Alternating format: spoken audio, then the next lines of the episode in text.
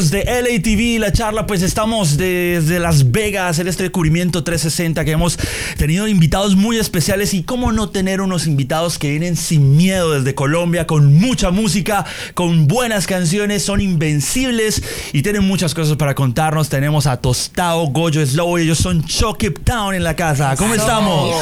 Súper, súper contentos de estar acá, muy emocionados, la verdad, de estar en este espacio y obviamente estar nominados y todo eso.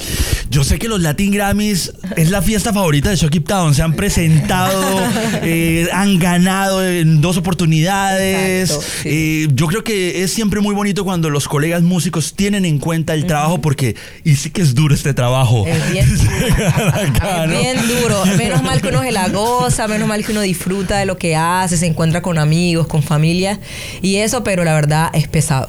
Sí, sí, sí, sí, sí. Pero bueno, este álbum Sin Miedo tenía que estar este año nominado. Así es, así es. Gracias a Dios. Este álbum ha sido una maravilla. Total, hay que lo diga el logo que es el productor general de, este, de esta pieza maravillosa. Bueno, sí, un álbum con todo el cariño, un álbum que lo sufrimos, que lo hicimos con harta calidad y con muy buen equipo para tus oídos y bueno, estar nominado siempre eso nos honra y nos llena de felicidad.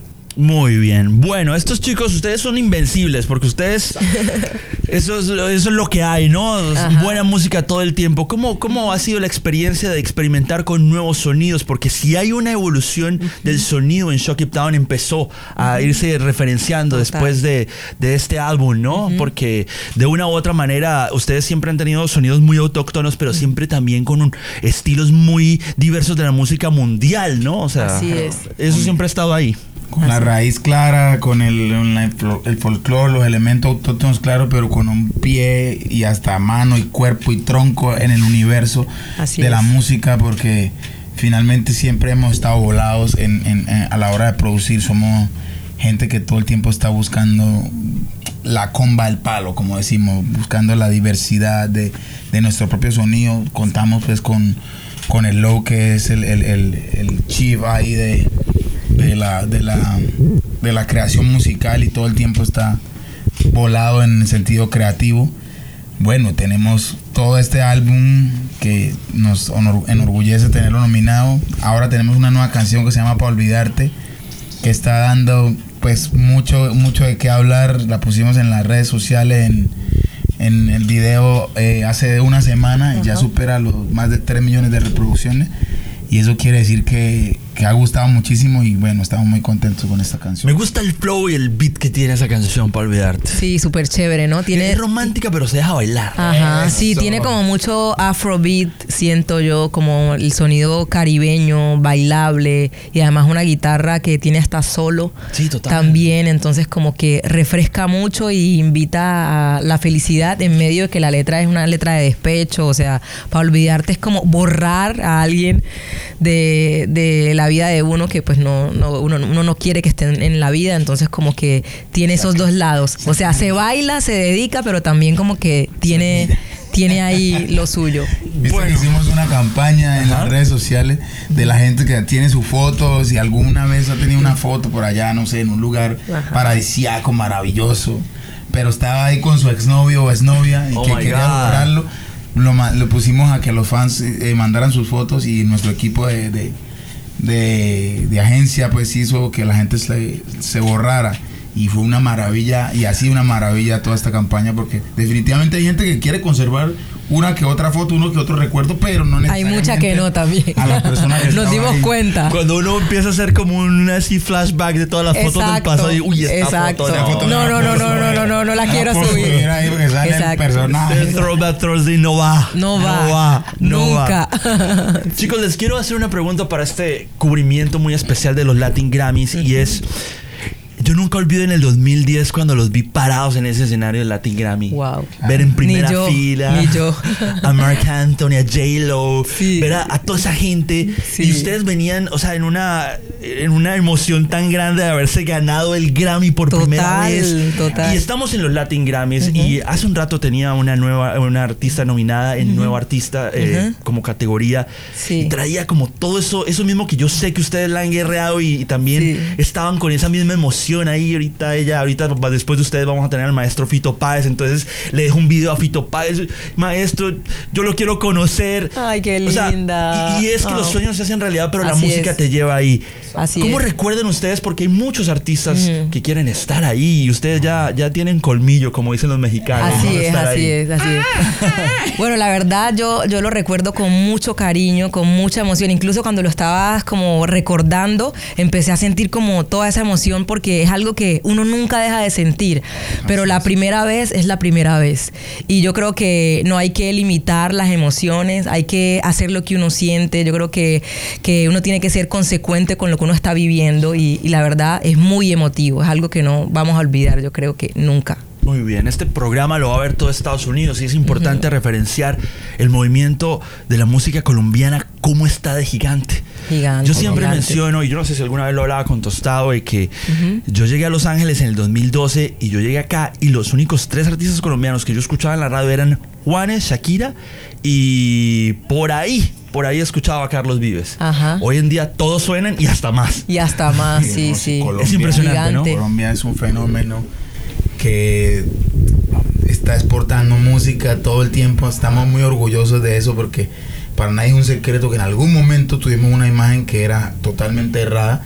Hoy le estamos diciendo a la gente con música, con buen entretenimiento, con deporte y con cosas solo positivas, que Colombia es más de lo que ustedes se imaginaban y somos, mejor dicho, estamos pegados en el punto más alto con todo el hierro de un alicate.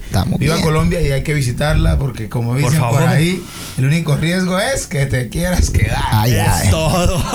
Muy bien. Estamos con Shock Town desde los Latin Grammys esta semana en esta cobertura 360. Bueno, hay que hablar con el hitmaker también. Ay, ay, ay. ¿Ah? Ay, ay, ay. Slow, Slow, ¿qué opinas de todo este movimiento, no solamente de, de la música urbana, pero sí el trap, ¿no? Está, está, está ahorita, o sea, ya Drake está cantado en español, o sea.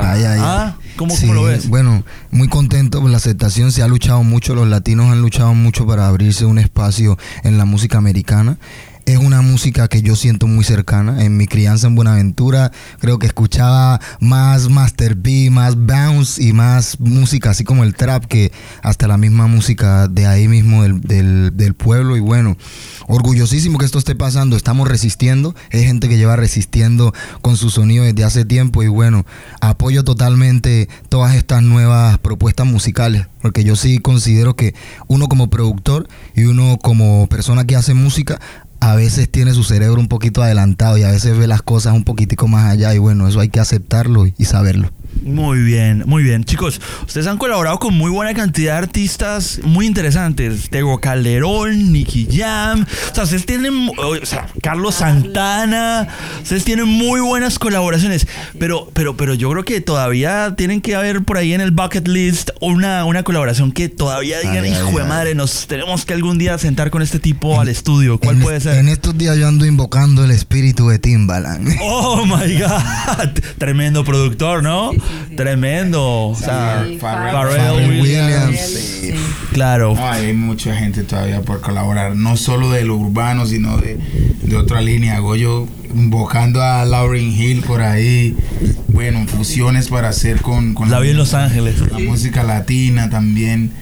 Yo creo que hay mucho por hacer. Lo bonito hoy en día, y, lo menciono con, con, con, mucha, con mucha felicidad, es que Hoy en día no tienes que hacer la música y guardarla un año. Hoy en día puedes hacer la música y sacarla la semana siguiente porque hay mucho público, están diferentes medios alternativos, están eh, las plataformas digitales, los canales de, streaming y demás. Y yo siento que, que la gente está lista para todo lo que quieras sacar. Nadie pelea ni discute con la música buena. Si está bueno, Go ahead. Pues Tostado me acaba de quitar la pregunta que seguía y era, y era esta voracidad, ¿no? De este lanzamiento de sencillos cada ocho días. Y uno llega el viernes y uno dice, ¿ahorita qué va a salir? ¿Qué va a pasar? O, ya ni uno recuerda cuáles fueron los que lanzaron ahora ocho días. Es cierto, Y, vas a ir a YouTube y ya tienen millones de vistas. O sea, esto es una voracidad donde la música ya está incontenible. Sí, sí, yo creo que el tema digital es algo que, que conduce como a eso y nosotros somos como como una especie de, de, vehículos, ¿no? Que hacemos que eso pase, ¿no? Como artistas y sacando cada producto, pero es el mundo digital, definitivamente eh, se lanza algo, un producto musical o no musical y nos damos cuenta al segundo millones de personas que eso pasó. Era lo que hablábamos ahorita en Tostado que antes, en la época de nuestros papás y todo eso, que el LP era el LP, como que para uno darse cuenta que salía un disco era como difícil porque era como que bueno vamos a, llegaba no sé o si el promotor tenía el LP pero ahora o sea estamos tan conectados que en un segundo nos damos cuenta cuando lanzan cualquier cualquier cosa sea música ropa lo que sea. Entonces es el mundo digital y yo creo que como músicos también debemos de, aprovechar un poco eso porque a veces con los álbumes no se descubren las canciones. Entonces pienso yo que es muy positivo también el tema de los sencillos y ir como descubriendo el álbum y después lanzarlo y que lo adquiera el, el, que, el que quiera adquirirlo y que lo pueda decir me gusta, me gusta esta canción o no me gusta esta canción, sino como empezar como a enamorarse de los álbumes de una vez. Muy bien, y ustedes que obviamente son músicos, productores, ustedes se meten mucho en la minucia de hacer un buen disco y todo este rollo, les quiero preguntar, pero entonces en el proceso creativo no te es como que, oh my god, entonces tiene que ocurrírseme algo ya, porque esta rapidez también te exige como que también tienes que pensar rápido. ¿Cómo lo sienten ustedes? Lo que, lo que está sucediendo, está sucediendo un fenómeno muy bonito en todas las áreas del arte y es el coworking, el we work. Y ok, sí, sí, sí, sí, vamos a trabajar todos. Y es ahora, yo puedo escribir una, una, melodía bacana, pero Slow tiene la letra chévere y Goyo pone la melodía y Diego Toro pone el beat y Carlos Quintero pone el... ¿Sí me entiendes? Cuando vamos a ver, entre varios hacemos un combo de ideas. El otro día nos fuimos con Bullnene y Kate en su combo y llevamos 48 horas pues trabajando así, digamos, someramente hablando. Teníamos 11 ideas, pero 11 power ideas. No era como, hay 11 ideas como para decir tenemos 11 ideas, sino eran 11 fuertes ideas de las que seguro para el 2019 habrán muchas que, que verán la luz bajo nosotros como intérpretes o vamos van a llegar otros intérpretes que van a querer utilizarlas. y, eso, y eso es un, fenómeno que, que, también ha venido, ha venido a enriquecer este, esta industria de la música, pienso yo, honestamente. Estoy contento de tener a mis hermanos de Shock Town aquí en Las Vegas. Para cerrar esta entrevista, eh, um, ¿Qué opinan ustedes de ese movimiento de ya no solamente los latinos número uno en cualquier otra cantidad de plataformas, sino número uno en Billboard en inglés, en, conteos americanos? Los latinos también están en su momento. Sí, sí, la verdad, la verdad que es grande, es muy grande y, es como emocionante, ¿no? Cada número uno de, de artistas, no sé, Balvin, incluso Cardi B que cuenta también como, como latina, son como, como éxitos de nosotros, ¿no? O sea, lo sentimos como algo, algo que es propio, ¿ya? Porque siento yo que una de las cosas que tenemos los latinos es siempre como esa unión y ese deseo de salir adelante. Entonces, cuando alguien saca la cabeza y lo logra, pues todos aplaudimos. Muy bien. Nos hace feliz. Muy bien, chicos. Adelante pues. Latino Stand Up. Muy bien, no los voy a olvidar porque para olvidarte, no, no, no, no los voy a ah, olvidar. pero hay que escucharla, hay que escucharla, por favor, hay que escucharla. así es. Bueno, a toda la gente que nos está escuchando y que nos está viendo aquí por LATV, eh, en la charla con Carlos Quintero, pues deben escuchar a veces tomo por olvidarte, porque sinceramente duele recordarte. Si tú no estás, la soledad ganó el combate. La luna no sale si no te vuelvo a ver, por eso yo tomo por olvidarte, porque sinceramente duele recordarte. Si tú no estás, la soledad ganó el combate. La luna no sale si no te vuelvo a ver. Yo sé que estoy bajo el efecto correcto, pero para olvidarte eres el único pretexto supuesto. Yo soy un hombre con cien mil defectos, pero malo bien te cogí afecto y acepto que no fui lo mejor para ti. Pero desde que te vi en tus ojos me perdí, te lo prometí. Yo contigo fui lo que nunca fui. Los ojitos rojos son por llorarte y no por